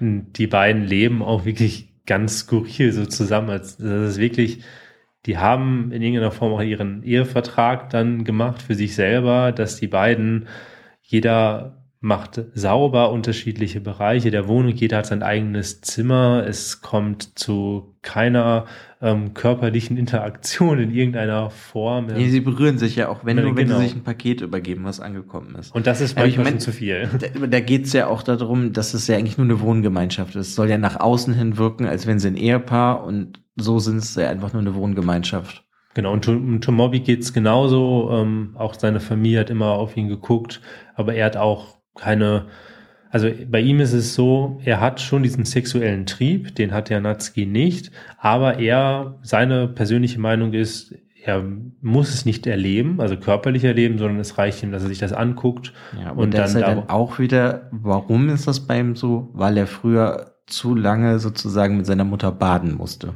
Ja. Ich denke mal, als Baby ist das okay, aber vielleicht so in dem Dreh sollte man damit elf, zwölf das nicht mehr machen. Aber im Generellen finde ich, ist der seine so, der bringt so ein bisschen Licht in diese dunkle Geschichte. Ich finde, der ist dann, weißt du, so wie der, ja, so der lustige Teil, weil ich finde den irgendwie ich weiß, ich finde den Charakter total lustig. Ja, auch seine Gedankenwelt, wie der ja. Sachen aufnimmt, wie er über Sachen nachdenkt. Das wird jetzt im Laufe der zweiten Hälfte dann auch noch mal mehr werden. Aber ich mag diesen Charakter ja, ich, total ich fand gerne. den total ja. Ich, ich, der ist ja. zwar ja, wie man halt relativ schnell merkt, der hat sie auch nicht mehr alle, denn der kann eigentlich gut einen Job halten. weil er hat dann bei dem Job, bei dem er war, hat er das, hat er Geld geklaut, ist damit dann sozusagen ins Casino gegangen und wollte das vermehren und dann das wieder zurückbringen. Aber hat nicht Das war- verstanden, warum das halt, weil er hat es ja nicht geklaut, er hat das nur ausgeborgt. Genau, und er wollte es ja auch nur vermehren, das Geld. So, also, weißt du, allein das schon, das hört sich jetzt total schwachsinnig an, weil ich fand das, als ich das damals gelesen oder jetzt auch letztens gehört habe, fand ich das total lustig. Der, der hat halt irgendwie einfach so, eine, so einen Charakter, der ist so wie so ein leichtgläubiger Idiot. Ja, ja. Oder weißt du, so ein bisschen wie Ron aus Harry Potter, nenn ich es mal. ja, so irgendwie so ein bisschen. Oder Neville, weißt du, so in Ja. die Richtung, weißt du, so. Ein bisschen trottelig Ja. und versteht natürlich auch nicht die Welt, aber auf seine Weise. Und ähm, da wird auch relativ schnell klar, dass diese zweite Hälfte ganz anders ist als die erste. Also diese Palette von Emotionen, die ich eben beschrieben hatte, dieses schlecht gegen gut, dieses Aufeinandertreffen und dieses Verstörtheit, das hat man jetzt wirklich, es ist wirklich ein direkter Cut. Man fühlt sich viel wohler in dieser Geschichte. Also Ja, weil sie es halt geschafft hat, erwachsen zu werden und sie lebt halt noch. Und dann denkt man ja am Anfang, oh, sie hat geheiratet und dann kommt das alles schöner vor, aber sie wird ja trotzdem immer noch nicht gut behandelt. Nee, überhaupt nicht. Also, weil, da kommen wir ja gleich zu noch zu dem Beispiel, naja, doch, kommen wir Ja. gleich zu, zu dem Beispiel, finde ich, aber ja. Also es ist nicht alles Friede, Freude, Eierkuchen, sondern es ist immer noch nicht schön. Sie hat halt nur es geschafft, in der Fabrik sozusagen zu überleben ja, als also Erwachsene, ein, weil sie kann halt Ja. arbeiten gehen. Ihr Mann halt versucht es halt auch. Man merkt aber, dass das noch nicht so perfekt durchdacht ist, weil dieser Druck von außen, so durch ihre Familien, der lässt nicht nach. Also man lässt die jetzt in, in Ruhe in Form von, mm, sie haben jetzt keine 24-7-Kontrolle mehr, aber es kommt immer wieder die Frage, Mensch, du bist jetzt ja auch schon Ende 20, Anfang 30, willst du dich nicht jetzt auch langsam mal, wie sieht's denn mit Kindern aus? Willst du dich nicht mal fortpflanzen? Ihre Mutter dann auch ganz schnell, guck dir Kiese an. Kiese hat es doch auch geschafft. Kiese hat doch jetzt auch einen Mann und hat ihre, hat Kinder gekriegt. Ähm, also dieser Druck, der bleibt definitiv. Und das ist natürlich dann auch ein Problempunkt in der, ich nenne sie jetzt mal in der Beziehung zwischen Natsuki und ähm, Tomobi, weil wie wollen die ohne körperliche Interaktion überhaupt Berührung ein Kind Nee, machen? sie wollen, ja auch gar kein nicht. Kind haben. Das ist ja einfach nur das, dass das das nächste Problem sozusagen ist, wenn man halt, ne, das hat so ein bisschen Bezüge zu dem ersten Buch, was wir wirklich besprochen haben, das Unauslöschlich. Weil da geht's ja auch darum, ein Teil der Gesellschaft zu sein. Und hier geht's ja auch darum, damit sie ein richtiger Teil der Gesellschaft sind, bräuchten sie eigentlich Kinder. Ja, Also für die anderen Leute. definitiv Kinder, damit dieses ganze perfekte Bild, was die Gesellschaft einen vorschreibt, dass das halt passt und dass die halt ihrer Aufgabe als Gebärmaschine halt auch nachkommt. Ja, und das ist ja auch, was die Freundinnen ja machen, das ja im Endeffekt auch. Das ist jetzt dieses, eigentlich wie vorher viele Sachen, die Familie, die Freundin, alle, was die Freundinnen kriegen Kinder und dann so, ah, bist du denn schon schwanger? Und dann kommen ja auch so Sachen, ah ja, wenn du jetzt keinen zweiten Kaffee nimmst, dann weiß man ja schon so nach dem Motto, dass du schwanger bist. Danach hat sie sich dann direkt zwei Espresso bestellt. Ja, aber weißt du, es geht halt dann einfach nur noch darum, sie sollte eigentlich schwanger sein. ja, also das ist, Oder schwanger werden, damit halt, ne? Wie sie, sie nennt, drückt das ja dann auch, dass sie dann halt ähm, ihren Nachwuchs für das, für die Fabrik produziert. genau, damit sie halt ihren Teil Zu Weil- beiträgt. zu ja. beiträgt, weil sie halt, sie ist nur ein kleines Rädchen in der Fabrik und damit die Fabrik halt funktioniert, müssen halt so ja, Öl für die Maschinerie geschaffen werden und in Form von Kindern. Damit man dann halt, ja, Ja, also haben wir aber ja in der Geschichte, wo man ja eigentlich natürlich dachte, man kommt nie wieder dahin zum Seitenraupenzimmer, machen sie ja dann, also der Mann verliert ja den Job und dann denkt sie sich ja mit ihm, also wir können ja mal sozusagen irgendwo hinfahren und dann wird das ja über Umwege kommen sie ja dann wieder dahin in dieses, zu diesem Seidenraupen. nach Genau. Akishina. Ja. Genau. Aber da ist es ja auch so, dass, dass er auch ganz, ganz niedlich ist, weil wenn sich Tomobi, also ihr Mann, überhaupt nicht wohlfühlt und sich schlecht fühlt, dann muss immer Natsuki von diesem Seidenraupenzimmer beschreiben, immer wieder was Neues beschreiben, es ganz detailliert beschreiben. Deshalb hast du diese, ja, also es ist wie so ein Sehnsuchtsort für Tomobi. Den er nicht kennt. den ja. er nicht kennt, wo er unbedingt hin möchte und er sich auch sagt, ja, also wenn ich noch eine Sache in meinem Leben erleben möchte, dann ist das dieses Zimmer sehen. Und Ja, aber weißt du, da ist das dann, da merkst du ja dann aber auch wieder, dass der Tomobi mit seiner Mutter eine komische Beziehung hat, weil, einmal fragt ja Natsuki dann, ob sie sich da nicht da mal mit ihrem Mann hinfahren könnte und dann ruft ja auch die Mutter von dem Tomobi Hm. bei der Familie von ihr an und fragt sozusagen für ihn, der möchte da unbedingt mal hin, ob das nicht geht. Also, das ist halt auch dann eine ganz komische Beziehung. Ja. Wer weiß, wie nah man seiner Mutter wird, wenn man bis 10, 12 mit der zusammen badet. Also ich will es nicht wissen, aber trotzdem. genau, dann geht's halt, ähm, dann geht's halt nach Akishina und ähm, es wird von vornherein auch klar, dass es da einen Problempunkt gibt, und zwar ist der Problempunkt Yu. Weil auch Yu ist gerade in Akishina, in, in diesem Haus von der lebt in dem Haus. der lebt in dem Haus, weil Weil auch die gerade Großeltern sind ja schon halt länger Ja. tot. Und er ist in so einer Selbstfindungsphase, wird das mal nicht beschrieben, dass er sich auch, dass er auch gerade an so einem Punkt ist, wo es für ihn nicht weitergeht, wo er so ein bisschen sich auch nochmal selber finden muss und dann das Haus bewohnt. Was halt auch damit zu tun hat, dass er ja auch irgendwo sehr verstört ist. Natürlich. Ne? Das Ja. ist ja dann auch, er flüchtet sich ja dann sozusagen auch in dem Haus vor der Realität. Absolut. da hat er seine schönen Kindheitserinnerungen, da hat er natürlich auch die Erinnerungen an Natsuki. Was sich ja dann rausstellt, wurde ihm das aber sozusagen ja alles schlecht geredet, dass er halt versucht, nicht mehr gut sozusagen von Natsuki zu denken, sondern dass das ja ein schwerer Fehler war, was die getan haben und sowas. Ja, also dieser, dieser Druck von den Familien ist äh, total stark. Also es wird auch immer wieder in so kleinen Episoden oder auch so ein bisschen nochmal beschrieben, wie die beiden, wenn die sich getroffen hatten, wie die halt darüber gedacht haben, wie das bei denen in den Familien dann auf deren Familienseiten gewesen ist.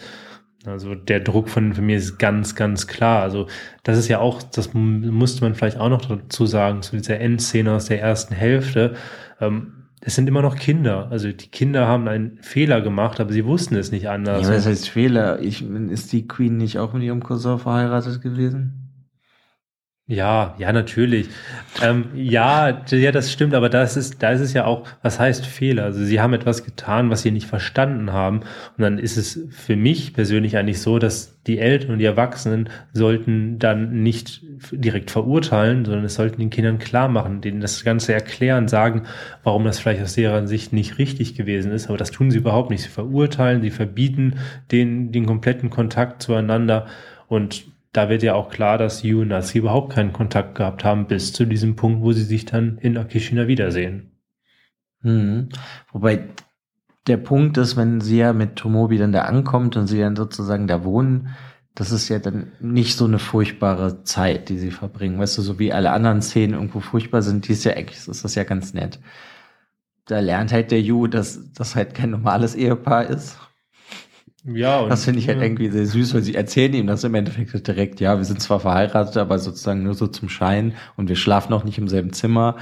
Und, Aber ich ähm, finde das, ich fand das, aber trotzdem benehmen die sich, aber sie benehmen sich ja dann auch wieder wie so, ja, eigentlich wie Kinder, die beiden, also das Ehepaar zumindest, ne? Ja, und ich fand total, zum Beispiel total faszinierend, weil der Tomobi hatte anscheinend das gleiche, so, so die gleiche Zutrauen, das ganze gleiche Vertrauen dann auch in Yu, weil er sich ja auch, er war ja derjenige, der dann Yu direkt erzählt hat, ja, wir schlafen auch nicht in einem Zimmer, wir sind hier, wir sind halt ein Ehepaar, die halt, ja, einfach nur zum Schein sind und irgendwie auch er fasst ja irgendwie direkt Vertrauen zu Ja, dem. total. Aber ich denke mal, das basiert dann auf den Erzählungen von Natsuki. Die hat dem Tomobi ja vieles erzählt, nur nicht, dass sie mit ihm geschlafen hat. Ja, aber, Also, dass er ein toller Mensch ist und sowas, denke ich mal. Aber ja, also, weil irgendwie fü- ist das so direkt so eine. Ich meine, die sind ja nicht jetzt zu dritt in einer Beziehung, aber so die Beziehung, die sie untereinander sozusagen da zu dritt haben in dem Haus, die ist halt irgendwie, weiß ich auch nicht. total vorurteilsfrei. Ja, aber das- absolut. Das ist Keiner, halt dann so fast schon schockierend, finde ich, wenn man das liest. Weil das halt so ganz anders ist. Ich meine, der Yu ist halt ja, du merkst ja schon sozusagen, dass er mehr in dem System läuft oder in der Fabrik. ja. Auch wenn er nicht genau weiß, wohin mit sich. Und da finde ich es ja auch dann später so, kommt ja dann, na gut, das kommt jetzt viel später der Punkt, aber den, so, er erzählt ja, dass er jemanden braucht, der ihm sozusagen sagt, was er machen soll. Sondern, so, dass er die perfekte Marionette ja sozusagen ist. Ja, Also das, perfekt für das man möchte. System. Ja. Du sagst ihm sozusagen, mach das Klo sauber und er macht das. Aber da er da halt niemand mehr hatte, der das mit ihm gemacht hat, wusste er nicht mehr, wohin mit sich selber. Und darum hängt er, schwebt es so ein bisschen in der Luft. Und das ist genau das, was du auch beschrieben hast. Die, diese, dieses, dieses Dreigestirn dieser Leute, die finden zueinander, irgendwie ist es eine Situation, wo die sich gerade alle gegenseitig auffangen. man merkt auch, dass sie sich alle viel freier untereinander führen. Es ist äh, keiner urteilt über den anderen. Es ist komplett verurteilsfrei. Ja, aber ich glaube, Yu findet die schon sehr, sehr komisch. Also er sagt das zwar nicht, aber er, weißt du, die verhalten sich ja schon komisch. Das stimmt, aber Yu ist da ja genau das, was er sein Leben lang gemacht hatte. Er hat sich schon immer alles sagen lassen. Und da ist es auch so. Er, er passt sich ja sozusagen. Er passt sich an. an, er urteilt nicht und fühlt sich dann auch irgendwie wohl, wird dann so ungefähr so Best Friend mit Tomobi. Ja, aber ich meine, wir haben ja dann in dem Buch mit diesen drei Personen, wir haben Tomobi, der nicht Teil des Systems sein möchte. Wir haben Natsuki, die kein Teil des Systems ist, aber gerne eine Gehirnwäsche haben würde, damit sie ein Teil des Systems sein kann, ohne weiter darüber nachzudenken. Und wir haben Yu, der nur, ja, weiß ich auch nicht, der funktioniert eigentlich in dem System, wenn er jemanden hat, der ihm sagt, was er tun soll. Ja. Weil so, wenn er nämlich selber denken muss, ist er aufgeschmissen. Ja, diese Ausbildung seiner eigenen Persönlichkeit hat eigentlich nie stattgefunden bei ihm. Ja, das hat seine Mutter ja dadurch unterbunden. Genau. Ja, aber du hast, du hast diese drei Leute in diesem Haus. Das weiß ich, macht ja irgendwie spannend, aber auch total verrückt. Ich meine, und dann sind wir ja bei dem Punkt, wo es dann immer extremer wird, ne? Zumindest bei Tomobi, weil er überlegt sich ja dann immer weiter Sachen, wie er sich von dem System entfernen kann. Oder ne, damit man kein Teil der Fabrik mehr sein kann.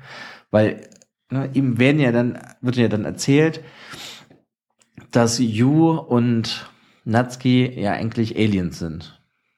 Genau oder denken oder früher gedacht haben, dass die Aliens sind. Und das fand er total faszinierend, kann sich auch da total drin, also sieht sich darin auch, weil für ihn ist das, also es wird nicht genau ausgesprochen, aber so erscheint es von Anfang an, dass es für ihn die Lösung ist. Er, er denkt halt, er dachte schon immer, er ist anders, er ist, möchte kein Teil der Gesellschaft sein und denkt sich dann so, okay, ich bin vielleicht auch ein Alien und ja, ein Poha Pipianer. Genau, ein Poha Pipianer. Und dann fangen die halt dann auch an, sich wirklich immer mehr von der, der Realität oder von der Gesellschaft dann auch zu lösen. Nee, aber eigentlich ja immer eher nur Tomobi erstmal. Weil die, ne, weil er, er fasst ja dann den Entschluss. Ich möchte mit meinem Großvater schlafen. Genau. Damit er sozusagen die Verbindung zum System zerstören kann. Genau, stimmt. Das ist so, dass er sich überlegt, was ist das Schlimmste, was ich eigentlich tun könnte, um mich am besten zu lösen. Ja, weil die anderen sind ja eigentlich schon durch ihre Taten, wie dass sie als Cousin und Cousine miteinander geschlafen haben und was auch immer denen passiert sind, sind sie ja sozusagen schon Aliens. Haben sie schon gelöst, ja. Ja, aber er muss sich ja noch lösen und dann wird halt sozusagen, dann spricht er halt diesen Gedanken von den beiden ja aus und sagt er halt auch, dass sein Urgroßvater, er liegt ja auch sozusagen im Koma und bekommt ja eh nichts davon mit und dann wird halt sozusagen, äh, Yu ist halt dann da nicht für. Ich meine, der ist generell nicht dafür, aber Natsuki ist es halt einfach egal, weil sie hatte da keine Gefühle rüber, weil sie ja schon so, sag ich mal, sehr entfernt ist durch ihre ganze Kindheit. Außerdem haben die beiden ja eh nie wirklich über richtig Privates gesprochen oder sich dann Tipps gegeben, wie man was machen sollte. Ja, aber ich meine, ich, ich muss ja die ganze Zeit schmunzeln, weil das ist so surreal, was da halt erzählt wird von richtig, Tomobi. Ich musste richtig los. Ja, aber ich finde, das geht ja dann noch eigentlich weiter, weil okay, sie er kriegt das ja dann ausgeredet, dass er das macht. Und dann überlegt er sich halt, dass er zu seinem Bruder fährt und den versucht davon zu überzeugen, mit ihm zu schlafen. Das ist einfach total super skurril. Aber das ist so eine Szene, ich glaube, das war auch so der, das passte einfach zu diesem Charakter. Das war einfach, es war wirklich, wie man überhaupt auf so eine Idee kommt. Ich, ich musste einfach nur lachen. Also ich fand es einfach ja, skurril. Das, da, da wäre man halt nie drauf gekommen, finde ich, wenn man das Buch liest, ja. dass das jetzt kommt. Nee. Ich hatte halt irgendwelche, weißt du, du hast halt diese Missbrauchssachen und so alles vorher gehabt. Aber da hatte ich irgendwie nicht gedacht, dass sie dann dahin kommt. Aber das hat, ich weiß nicht, das hat es halt dann sehr, sehr, sehr skurril gemacht. Ich hatte Muss ich echt sagen. Ja, auf jeden Fall. Ich hatte die leise Hoffnung, dass es nur ein Gedankengang war. Das war es aber nicht, weil Tomobi fährt weg und kommt dann irgendwann wieder zurück und ähm, völlig irgendwie so aufgebraust und verstört und meint, das ist ganz schief gelaufen.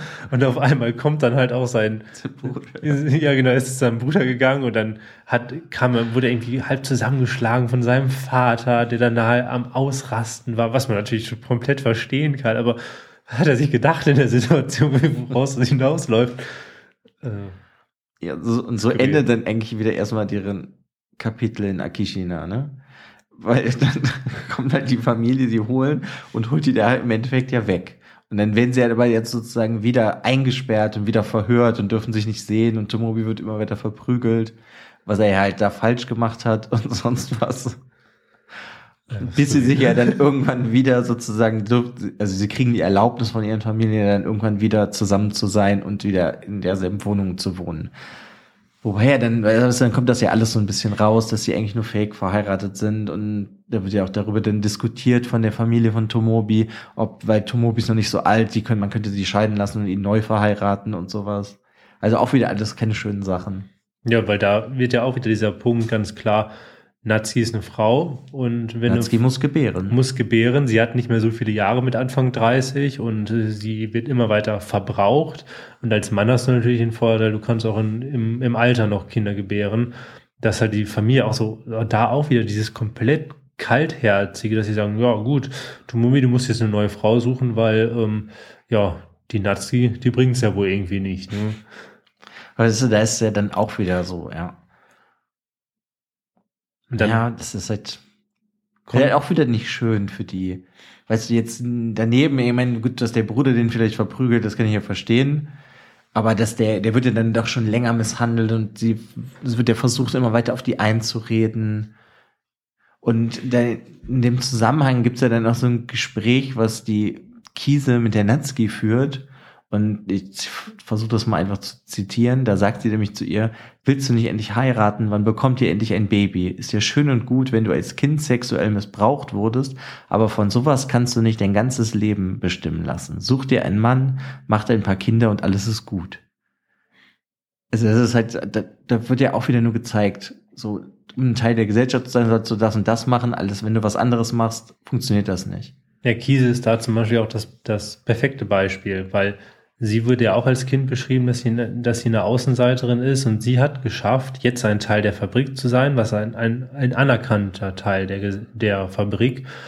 Und sie hat jetzt einen Mann, sie hat Kinder und ist, scheint nach außen irgendwie glücklich zu sein, aber das wird ganz schnell klar. Also man hat sich direkt schon gedacht, okay, die ist, die ist nicht glücklich, weil sie sich eigentlich nur beschwert und teilweise auch ihr eigenes Kind dann da irgendwie schubst und beleidigt und sich darüber total freut, also so total gehässig gegenüber ihrem eigenen Kind ist, also so wie ihre Mutter gegenüber Natsuki ja gewesen ist. Ja, aber ist. ich finde, da kommt ja auch noch in demselben Gespräch was viel Schlimmeres dann raus, dass sie mitbekommen hat, dass ihre Schwester als Kind sexuell missbraucht wurde und hat auch mitbekommen, dass Natsuki den umgebracht hat. Hat dann aber halt die Klamotten und die Waffe und so, die sie, die Natsuki weggeworfen hat, weggebracht oder halt versteckt, damit nicht rauskommt, dass einmal sie missbraucht wurde und zweitens, dass sie das gemacht hat, weil wenn man so jemanden als Schwester hat, der jemanden getötet hat, wird man nie einen Mann finden. Das ist einfach. Und sie war auch noch neidisch, dass der Herr, wie hieß er nochmal, Ikazaki? Ikazaki, ja. Ikazaki, dass der Natsuki misshandelt hat, weil sie ja eigentlich auch in den verliebt war. Also weißt du, da kommen dann auch noch mal ganz viele harte Sachen, finde ich, hoch. Ja, das ist, ist ja auch generell in der ganzen Sprache. Es, die Kritik wird immer, immer härter und die Bilder, die von der Autorin ähm, genutzt werden, werden immer direkter, immer härter. Also sie, sie nimmt auch kein Blatt vor den Mund und gerade in diesen Szenen wird die Kritik, ist die Kritik so klar, dass man sie eigentlich ja, könnte sie eigentlich nur noch zitieren, weil das so klar ist. Da muss man teilweise nicht viel reininterpretieren. Es wird einem wirklich gezeigt, wenn du nicht funktionierst in der Gesellschaft, dann bist du Abschaum. In mhm. irgendeiner Form bist du Abschaum, du bist, du wirst nicht gebraucht, die Gesellschaft kann mit dir nichts anfangen. Deshalb, du hast zu funktionieren und ja, mal so ein bisschen sexuell missbraucht zu werden, wie dann ihre Schwester Kiese sagt, ähm, ist dann halt, ja, komm drüber hinweg. Ja, also, genau. Was, wie man dann ja merkt, ist es halt zwar schon anders, der zweite Teil, aber auch nicht wirklich viel positiver in vielen Sachen, ne? Nee, überhaupt nicht. Also es, es passieren ja trotzdem noch zwar ein bisschen lustigere Sachen teilweise, aber trotzdem ist alles noch relativ furchtbar.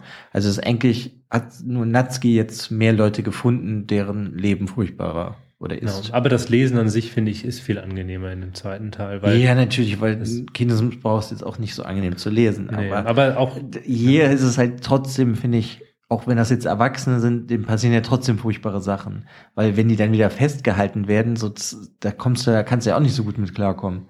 Nee, überhaupt Und dann nicht. versuchen wieder andere, also die Familien von denen über die beiden zu entscheiden. Das macht, also sie haben ja gar keine eigene Entscheidungsgewalt.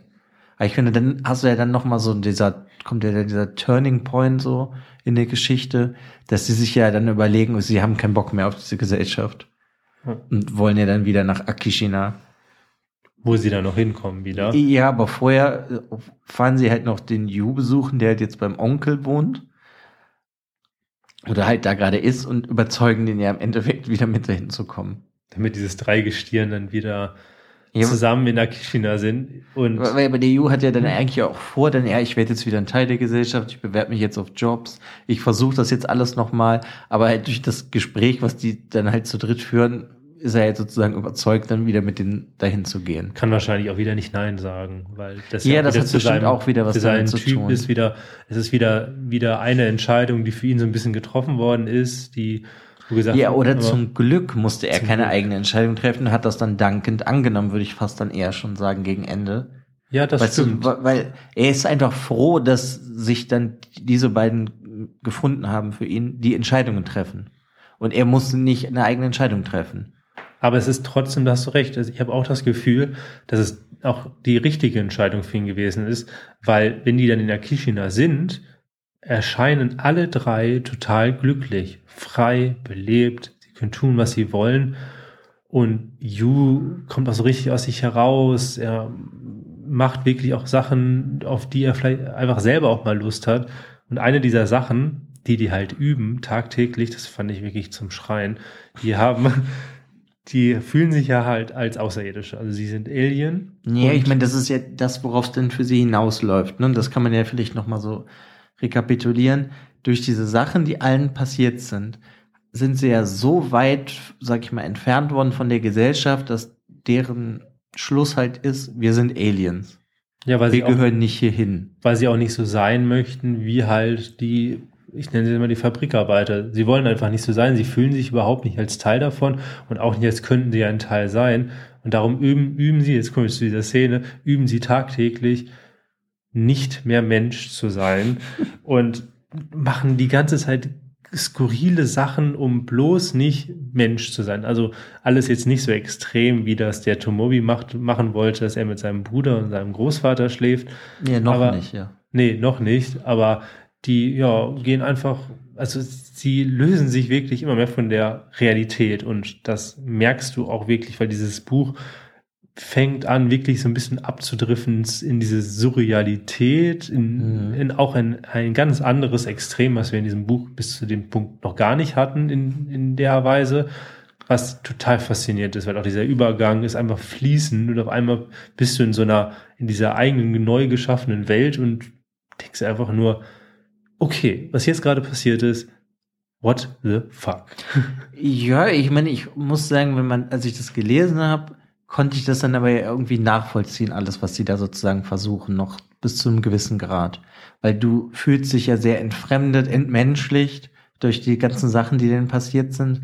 Und dann versuchen sie halt ja für sich eigene Regeln oder ja, zu finden, aufzustellen, so wirklich, ne? Wie, dass wir brauchen keine Kleidung, wir leben nackt.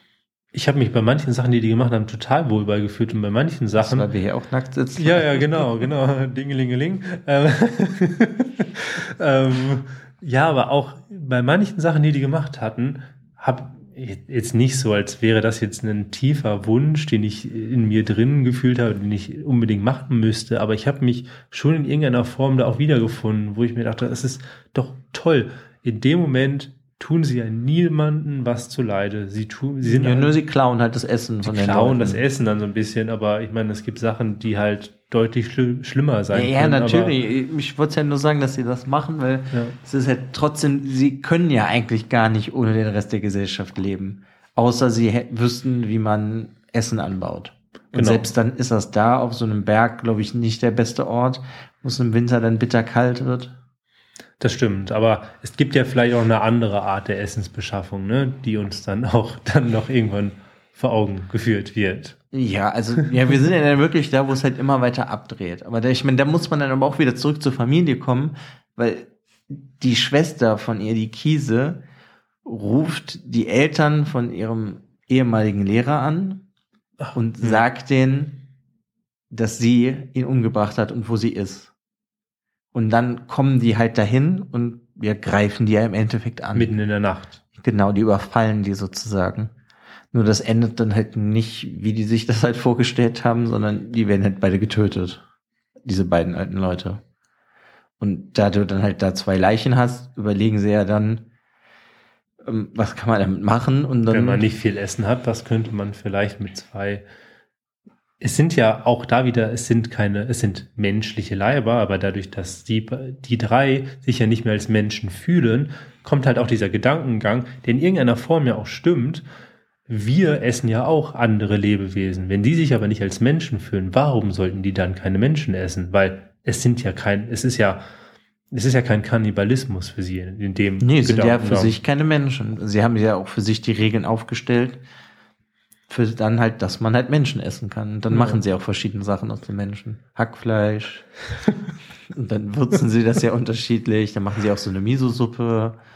Das Da wird's dann halt, ich meine, da muss man ja direkt sagen, da geht man ja in so diese Richtung Ryu Murakami Bücher, die dann teilweise halt im totalen Massaker oder sonst was enden. Also es ist schon sehr japanischer Horror dann im Mm, Endeffekt. Dieses, dieses Blätter-Element, das kommt dann auch, weil dass sie dann halt diese Menschen dann da auseinandernehmen und dann essen und auch wie sie das beschreiben, wie toll sich das anfühlt und dann macht's auch wirklich wie so plopp, als hätte man Druck auf den Ohren. Genau das passiert dann halt auch bei ähm, Natsuki. Sie kann wieder schmecken. Sie kann wieder hören. Also ihr Mund ist nicht mehr tot, ihre Ohren sind nicht mehr tot und sie, sie wird frei. Also sie löst sich immer mehr vom Menschsein. Also das ist ja wirklich so, ich, wahrscheinlich der letzte Schritt, dass sie halt dem Kannibalismus ja im Endeffekt dann verfallen. Damit lösen sie sich komplett zum, als Mensch. Und das ist der erste Moment, wo sie wirklich frei wird. Sie kann über sich selbst bestimmen wieder. Und das ist faszinierend, aber auch absolut erschreckend. Also Also ich fand jetzt zum Ende des Buches war das nicht mehr so erschreckend für nein, mich jetzt. nein, nein. Weil ich finde, es sind generell sehr viele extreme Sachen passiert. Natürlich hat es dann, ist halt trotzdem zwar nochmal eine Steigerung, dass sie jetzt andere Menschen essen, aber ich, ja, also angeekelt war ich jetzt schon nicht mehr, weil es dafür ist einfach schon zu viel passiert in dem Buch.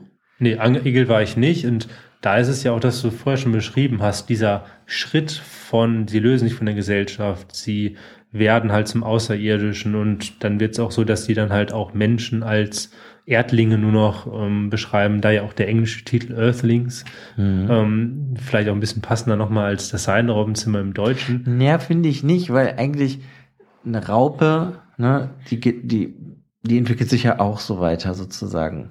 Hm, Stimmt, ja, wenn man so ich sieht. glaube, das ist der deutsche Bezug dann dazu, weil um das richtige Seitenraupenzimmer geht's nicht so viel, sondern halt vielleicht, was dann da passiert ist.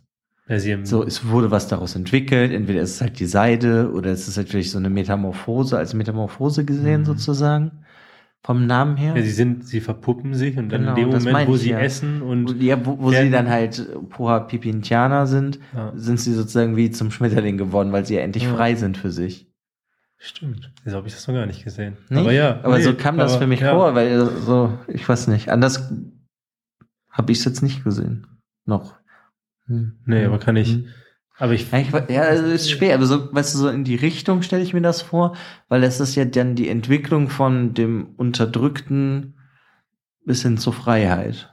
ja, ja. ja, doch, auf jeden Fall. Also, weil Und- Natsuki fühlt sich ja frei. Es ist das erste Mal, dass sie sein kann, wer sie ist. Also ich würde jetzt mal behaupten, dass sie nicht auf die Welt gekommen ist und sie ist eine kan Kannibalin, als Kannibalin geboren, sondern da wird es ganz klar, und das wird im ganzen Roman halt klar, dass wir als Gesellschaft, wir formen teilweise diese Menschen, wir treiben manche Menschen in gewisse Extreme, wir machen, keine Ahnung, gewisse Verbrecher zu Verbrechern, also wir machen normale Menschen zu Verbrechern, ob so, obwohl sie das überhaupt nicht wollen. Und so ist es ja bei den dreien auch. Das sind ganz normale Menschen, die aber nur durch diesen gesellschaftlichen Druck so an den Rand gedrückt werden, dass sie aus sich herauskommen und dann halt irgendwas tun, was für sie, für die drei irgendwie der, das Einzige ist, sich frei zu fühlen, sich zu lösen und dann Mhm. ja, nicht das mehr ja Mensch zu sein. dieses Alien sein. Überleg, ich meine, das muss man sich einfach mal überlegen. das Einzige, wie sie sich frei fühlen konnten, ist, nicht mehr Mensch zu sein. Und das ist einfach so erschreckend, dass das so sein muss, weil ich finde, das ist natürlich eine, eine, eine Fiktion, dieses Buch, aber ich kann mir vorstellen, dass in irgendeiner anderen Form, außer jetzt am Ende dieses, dieses Blättermoment, wo die essen, äh, Menschen essen, aber dass es genug Menschen gibt, die sich nicht als Teil der Gesellschaft fühlen, weil sie einfach anders sind und was wir mit Andersartigen ja, also machen. Das natürlich, aber ich denke mal, jeder hat irgendwelche Erfahrungen, wo man halt irgendwas macht, wo dann sozusagen vielleicht die Leute, die halt, nenne ich es jetzt mal, in dem System sind, das halt nicht gutheißen. Weißt du, weil du kriegst ja gewisse Regeln einfach von Anfang an. Ob das jetzt von deinen Eltern sind, ob das das Gesetz ist. Ist jetzt nicht wertend gemeint, dass diese Regeln schlecht sind, aber bei manchen Leuten funktioniert das halt vielleicht auch einfach nicht so gut. Ja, klar. manche meine, Leute müssen vielleicht eine andere Unterstützung kriegen. Ja, klar. Ich meine, ich meine, es gibt ja auch diese zwei ähm, verschiedenen Entwicklungen, also Erziehungsstile, dieses laissez-faire, du kannst machen, was du willst, und dann dieses autoritäre, weil ich kann mir nicht vorstellen, dass wenn dir alles immer vorgeschrieben wird, dann hast du ja gar keine Zeit, du hast gar keine, gar keinen Platz, um dich in irgendeiner Weise deine eigene Persönlichkeit zu entwickeln. Das hast du jetzt ja da ganz im Speziellen bei dem You, der gar keine Zeit, der hat gar keine Zeit gefunden, ihm wurde auch keine Zeit gelassen, keinen Raum gelassen, dass er sich überhaupt selber finden kann, seine eigene Persönlichkeit finden kann. Und das erinnert mich jetzt, also das ist jetzt ganz entfernt, aber es erinnert mich trotzdem daran, so, mein Opa war ein kleines Kind im Zweiten Weltkrieg und das heißt, er musste halt dann danach direkt eine Ausbildung sozusagen machen und arbeiten. Also jetzt einen normalen Job. Und dadurch hatte der ja sozusagen keine Kindheit und was ich bei dem halt in den letzten 15 Jahren, als er gelebt hatte, gemerkt habe, dass er sehr noch viele Sachen wie so ein Kind dann halt gemacht hat. Weißt du, das war dann, der wollte immer das neueste iPhone haben, dann musste ich ihm das kaufen, musste ihm das einstellen und sonst was. Und da hast du einfach gemerkt, dass er einfach noch so verspielt sozusagen, weißt du, war? Als hätte, als wäre da was, was gefehlt hätte, hatte ich oft bei ihm das Gefühl. Ja. Weißt du, weißt du, sowas meinte ich. Kann, das ich denke ich mal bei dem You halt dann irgendwie ja. natürlich dann auch so gewesen, wenn der dann ab neun, zehn sozusagen der neue Mann seiner Mutter sein sollte. Selbst wenn das jetzt nicht sexuell war, musste er aber dann trotzdem ja viele Aufgaben übernehmen, weil ich glaube, kein kleines Kind kommt damit gut klar, wenn die Mutter versucht, sich umzubringen und du musst dann den Notarzt holen und sonst was. Das halt ja, bei diesem Julia passiert. Ja, und die Verantwortung übernehmen.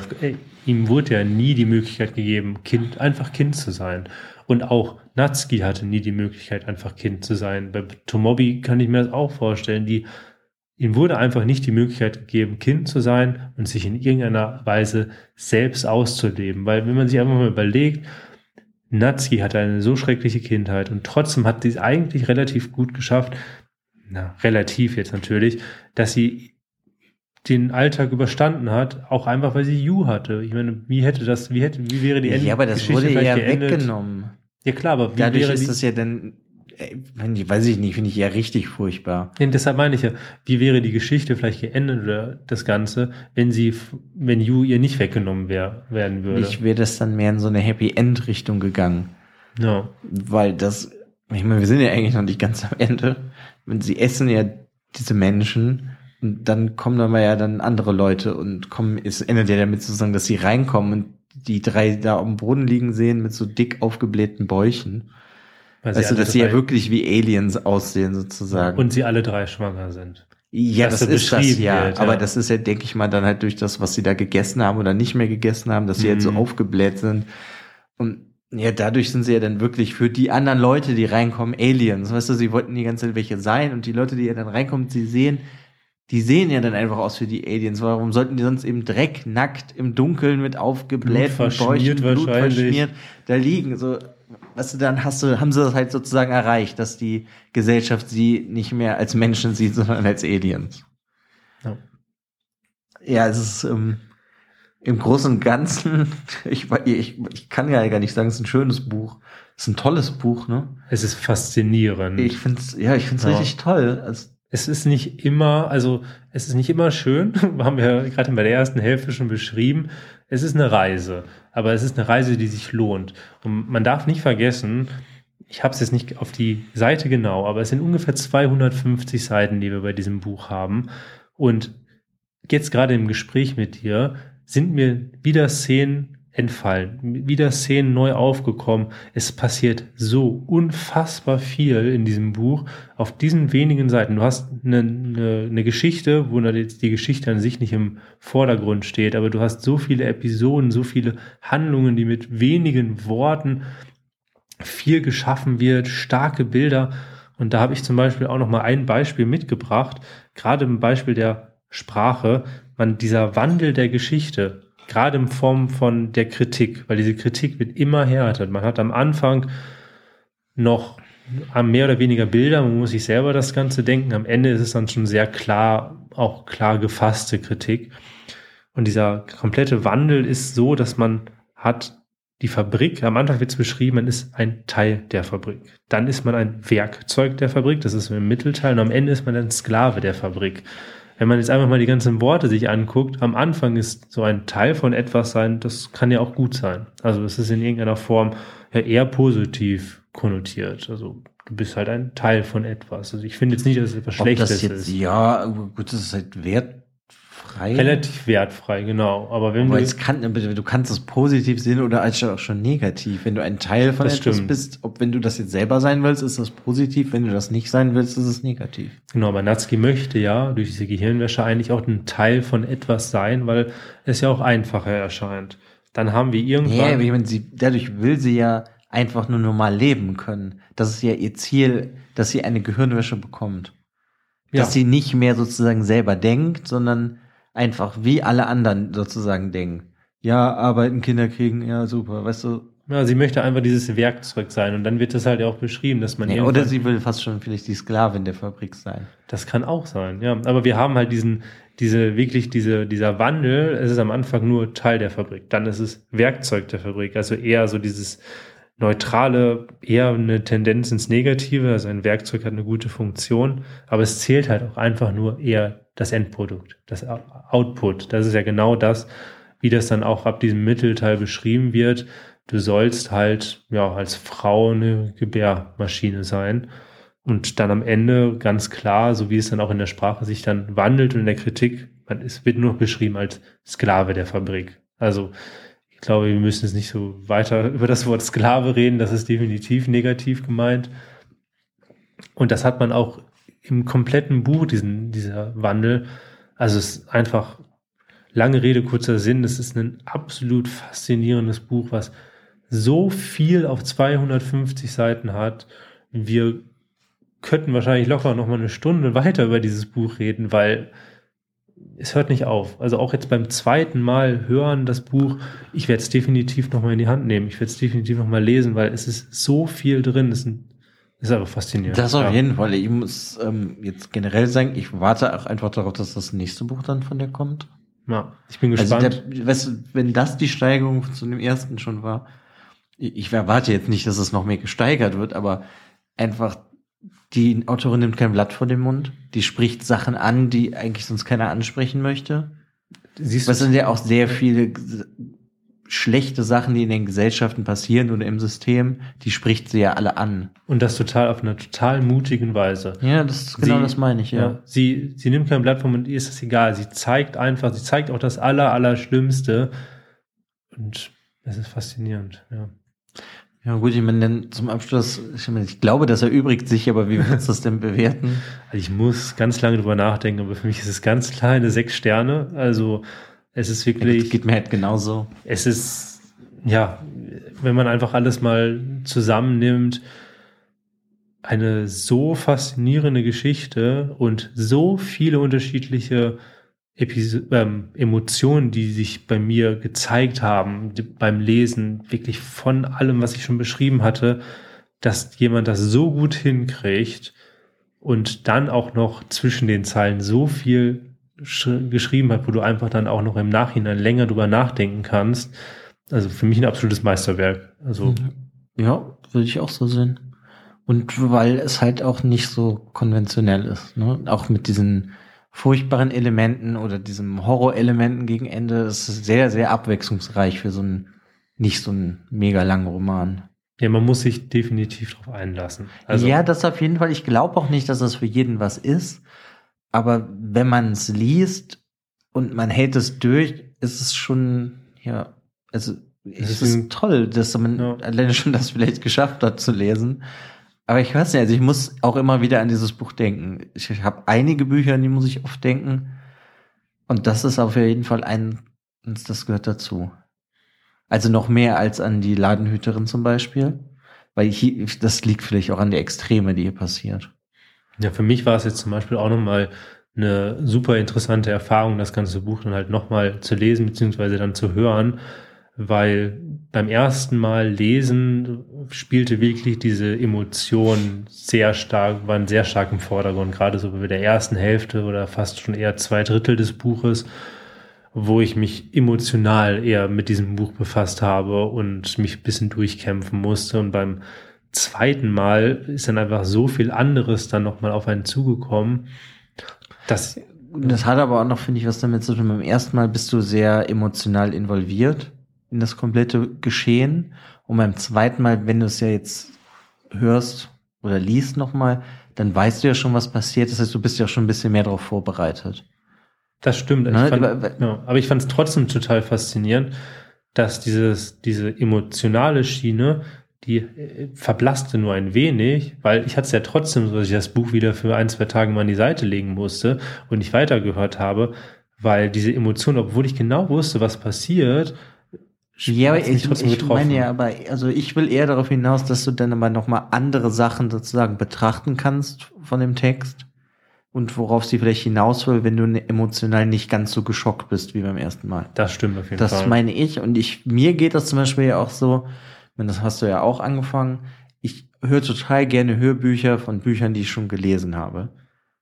Weil einmal, falls ich mal zehn Sekunden nicht zuhöre, ist es nicht so schlimm. Aber ich entdecke die Bücher dann irgendwie immer wieder für mich. In einer anderen Form. Gerade wenn man einen super tollen Sprecher hat, der das vorliest, der dann Ich weiß vielleicht gerade nicht mehr, wie die Sprecherin hieß, aber die fand ich eigentlich ziemlich gut. Na, Trize oder Tize ist, ist jetzt ja auch gerade nicht so wichtig, aber ähm, es gibt jetzt da zum Beispiel ein prominentes Beispiel. Wir beide sind sehr große Murakami-Liebhaber und haben auch schon sehr viel von dem gehört, da von David Nathan. Und bei ihm ist es zum Beispiel so, dass er wirklich unsere Kopfstimme von Murakami halt auch trifft. Und Ja, von den Hauptcharakteren. von den Hauptcharakteren, ich, ja. genau. Aber das heißt, auch über Hörbücher kann man die Bücher einfach nochmal ganz anders erleben. Aber ich fände es, glaube ich, nicht so schockierend, das zu hören zum ersten Mal, als wenn man es liest, weil das noch intensiver ist. Das stimmt. Ich finde ich finde immer noch, dass Lesen deutlich intensiver ist. Und Ja, aber deswegen meine ich jetzt, für Bücher, die ich schon Ja. kenne, ist das dann hören, kann ich sie nochmal anders erleben. Ja, jetzt ist auf jeden Fall ein hervorragendes Buch. Ich warte da wirklich nur darauf, Also ich kann was als es, nächstes kommt. ich kann es generell allen empfehlen, aber man muss von vornherein sagen, das Buch ist auch ein kleines Stück Arbeit, aber es lohnt sich. Es lohnt sich absolut. Deshalb, ja, guckt es euch an, liest es euch durch und erlebt es einfach selber. Weil auch obwohl, wenn ihr diese Folge jetzt gehört habt und jetzt an diesem Ende angekommen seid, wir haben euch immer noch nicht alles erzählt und trotzdem man die Geschichte vielleicht schon so ein bisschen kennt und weiß, worauf es hinausläuft, es wird trotzdem immer noch eine, eine Reise sein. Also immer noch ein Abenteuer, dieses Buch. Und das wird es auch die nächsten Male sein, wenn ich es nochmal lese, weil ich werde es definitiv wieder greifen. Ich könnte es jetzt direkt wieder greifen, aber ja. Ja, dann können wir abschließend natürlich noch sagen, wenn ihr uns schreiben wollt, dann könnt ihr das über Instagram machen, bei Kirschblüten und schwarze Tinte. Genau, unter unserem Post von diesem Buch, der dann auch am gleichen Tag erscheint wie diese Folge. Folge. Genau. Und genau, wir würden uns einfach mal interessieren, was haltet ihr von dem Buch? Und ja, wie waren vielleicht eure Emotionen beim Lesen? Mhm. Ja, dann hätte ich noch als Abschluss, würde ich noch gerne einfach den ersten Satz des Buches vorlesen, weil ich finde, das startet total schön und man ist einfach noch gar nicht darauf vorbereitet, was alles passiert. Aber es klingt sehr schön. Inmitten der hohen Berge von Akishina, wo meine Großeltern lebten, ließ die Nacht sogar am helllichten Tag noch ihre Splitter zurück.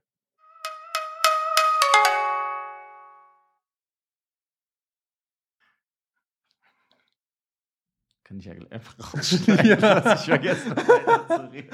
Ich war mir nicht sicher, ob du gerade Nee, mein übergeben Gehirn ist einfach ausgeschaltet gerade gewesen. Ich war mir nicht ganz sicher, wolltest du es übergeben oder nicht?